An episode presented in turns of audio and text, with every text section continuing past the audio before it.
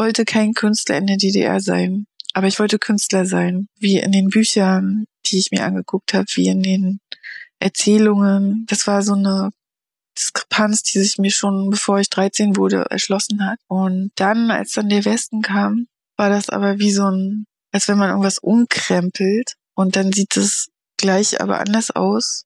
Und dazwischen kann man feststecken. Es war eine Zeit, wo einfach alles möglich war. Ich habe auch äh, ganz klar gesagt, ich lehne den Kapitalismus ab. Vorher auf einmal war alles erlaubt. Du musst jetzt hier eine völlig neue Existenz aufbauen. Über alles über alles betrachtet, hat sich gelohnt. Es ist so ganz klassisch irgendwie, dass unsere Geschichte immer von den anderen erzählt wird.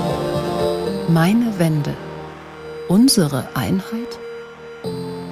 Ein ZDF-Podcast zum Mitmachen.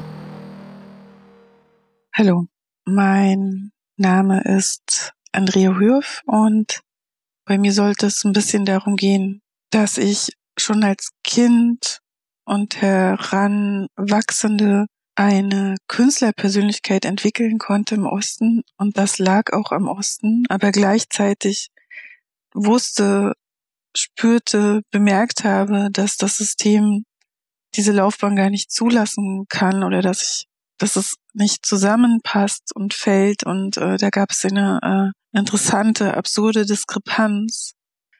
Und ähm, glücklicherweise ähm, kam, als ich 13 war, die Wende und ich war kurz davor, Schwierigkeiten zu kriegen in der Schule. Aber das ist dann ja alles nicht passiert. Aber gleichzeitig ist das Land meine Kindheit und das, was mich eben schon so beeindruckt hatte, dass meine Seele so erfüllt war und ich Bilder machen wollte, das ist auch verschwunden und zwar ziemlich schnell vor meinen Augen äh, wegradiert worden und ersetzt, ausgetauscht, wie die Türen.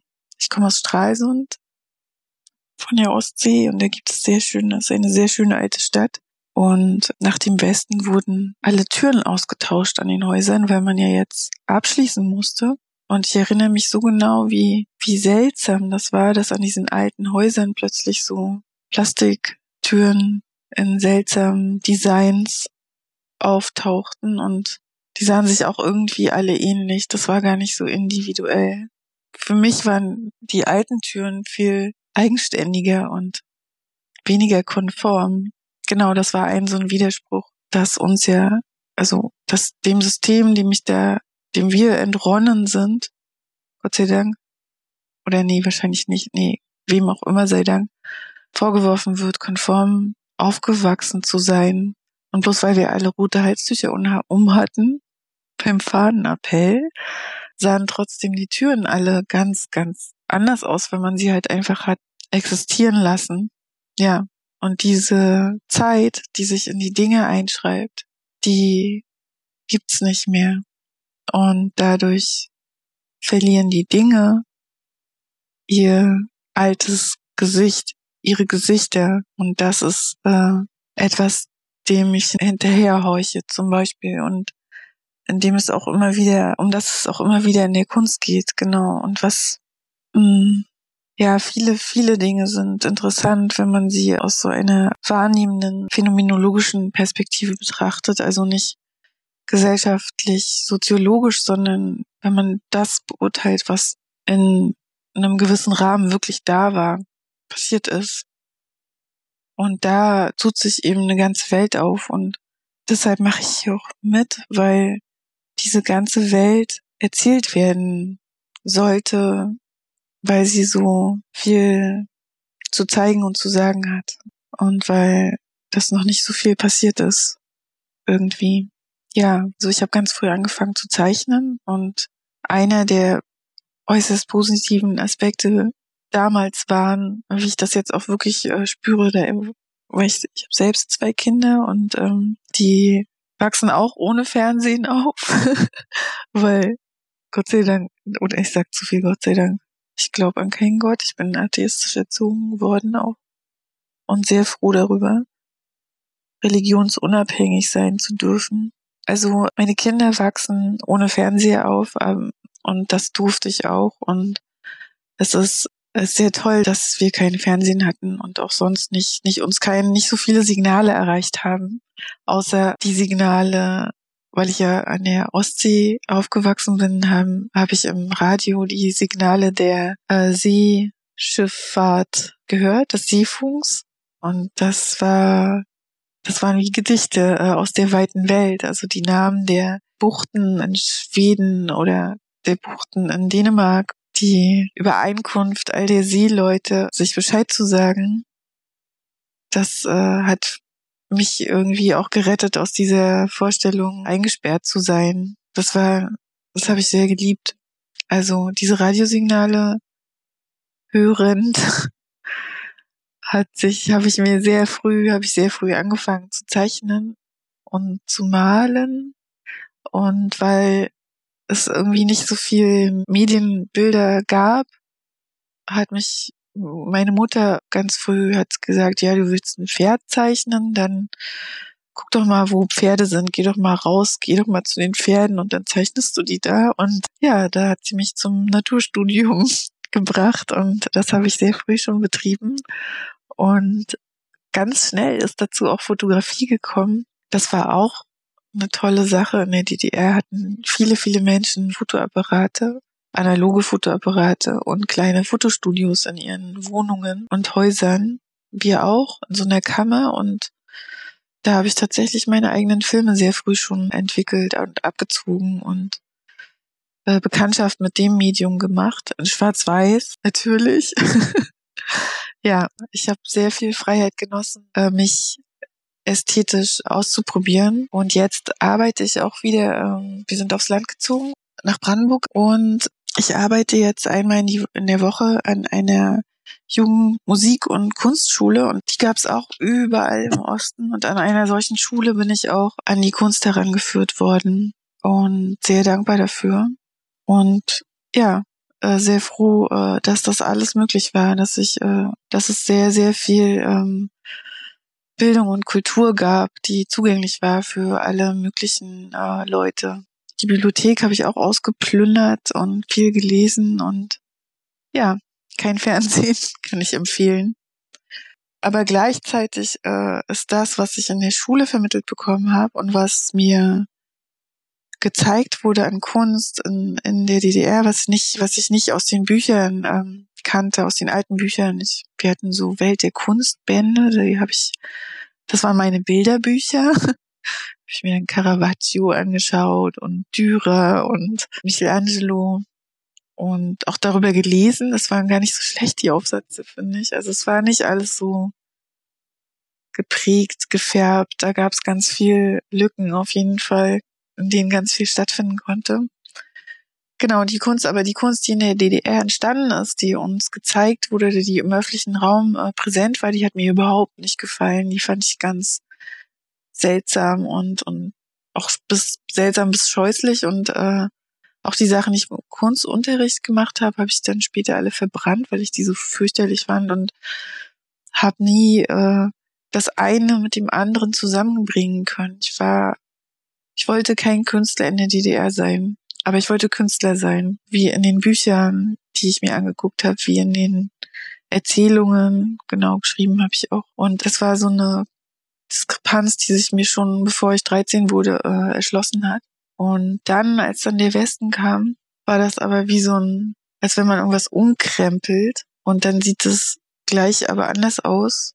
Und dazwischen kann man feststecken. Ich sprach ja schon über die Türen und äh, was auch passiert ist, ist zum Beispiel, dass plötzlich an unserem Konsum, da stand Konsum dran und da konnte man konsumieren. Nicht so viel, aber äh, Schokolade und Bonbons gab es da auch. Also genau, und, und, und dieser Konsum, an dem stand von einem Tag auf den anderen, war der völlig verändert und oben ganz, also an dem stand so ein blauen, riesigen Buchstaben Schlecker dran. Und ich habe das als, ja, pervers heißt ja auch verdreht, ne, umgekrempelt. Also ich habe das als wirklich als Zumutung empfunden, äh, so ein Wort an so ein Haus ranzuschreiben. Das hat mich so irritiert äh, ich habe das natürlich äh, mit Schlecken und Lecken und das hat sich mir äh, genau und so war es, aber das ist ein Sinnbild für für sämtliches Geschehen mit den Türen, mit dieser Buntheit, die plötzlich alles überrollt hat und den ganzen, das ganze Branding, was plötzlich äh, nicht mehr so völlig undurchschaubar wurde und es, die Worte änderten sich auch. Die Taschentücher, die Papiertaschentücher hießen plötzlich Tempo, man weiß nicht warum.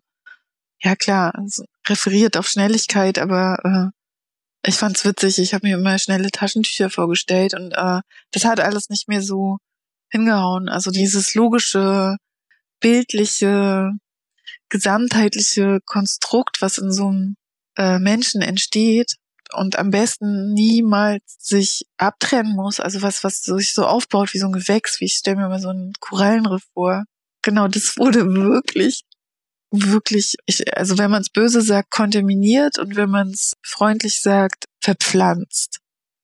Und dann musste es, dann musste sich dieses ganze Konstrukt völlig anderen Bedingungen anpassen und es gab, gab und gibt sehr, sehr viel Verwirrung da die auch äh, teilweise wirklich komisch ist und aber noch nie, noch nie, noch gar nicht richtig ausgelotet. Und deshalb hoffe ich, dass äh, so ein Format wie dieses sich diesen äh, Details nähert und der Phänomenologie äh, eine eine gebrochenen ostdeutschen Biografie. Ja, aus mir ist äh, dank der Wende äh, dann tatsächlich ein Künstler, eine Künstlerin geworden und ich bin super, super froh darüber und ich wäre sehr traurig gewesen, glaube ich, im Osten mit dieser Ambition. Aber wer weiß, das kann man nie sagen. Ne? Also mein Fazit ist, ich wünsche mir sehr eine Bearbeitung dieser persönlichen Erfahrung, die ich weiß mit einem kleinen, aber ganzen Volk teile. Und ich wünsche mir, oder ich wollte zu diesem Dialog hinzugeben, dass die Freiheit und die Abwesenheit der Medialität äh, und der Buntheit und des Buhlens um Aufmerksamkeit uns ganz viele Räume geschaffen haben, zumindest als Kinder, in denen wir unbemerkt und mit sehr, sehr viel Zeit. Und die Dinge eben hatten die Zeit schon in sich, weil sie waren dann kaputt oder wurden wieder repariert und man sah allem alles an. Es war so unangezogen. Und diese Freiheit, die darin wohnte, in dieser mach, was du willst, spiel auf der Straße, es eh fährt eh kein Auto lang. Wir haben alle keine ähm, exklusiven Gesellschaften, in denen wir, in die wir uns zurückziehen. Also ich hatte, es gab gar keine, klar gab es gated Communities, aber die waren äh, wirklich ganz, ganz gated und ganz weit weg, sondern es gab diese, wir waren sehr breit auch äh, befreundet durch alle Klassen hinweg. Genau, und das, äh, diese ganze Freiheit, die ich da erlebt habe, tatsächlich, ironischerweise im Osten, in meiner Kindheit, hat mir geholfen, frei zu sein. Ich wäre nicht frei geblieben wahrscheinlich. Das ist Spekulation außerdem. Aber das ist eine interessante Beobachtung, habe ich mir immer gedacht. Und die Abwesenheit von Religion und, und, und. Man könnte über sehr, sehr viel sprechen, da was was Freiheit angeht. Genau, und in der Kunst geht es immer um Freiheit.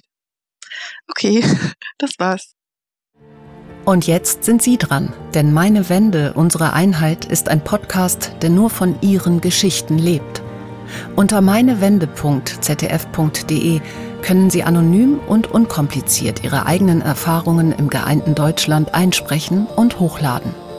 Eine Auswahl davon erscheint hier in dieser Podcast-Serie.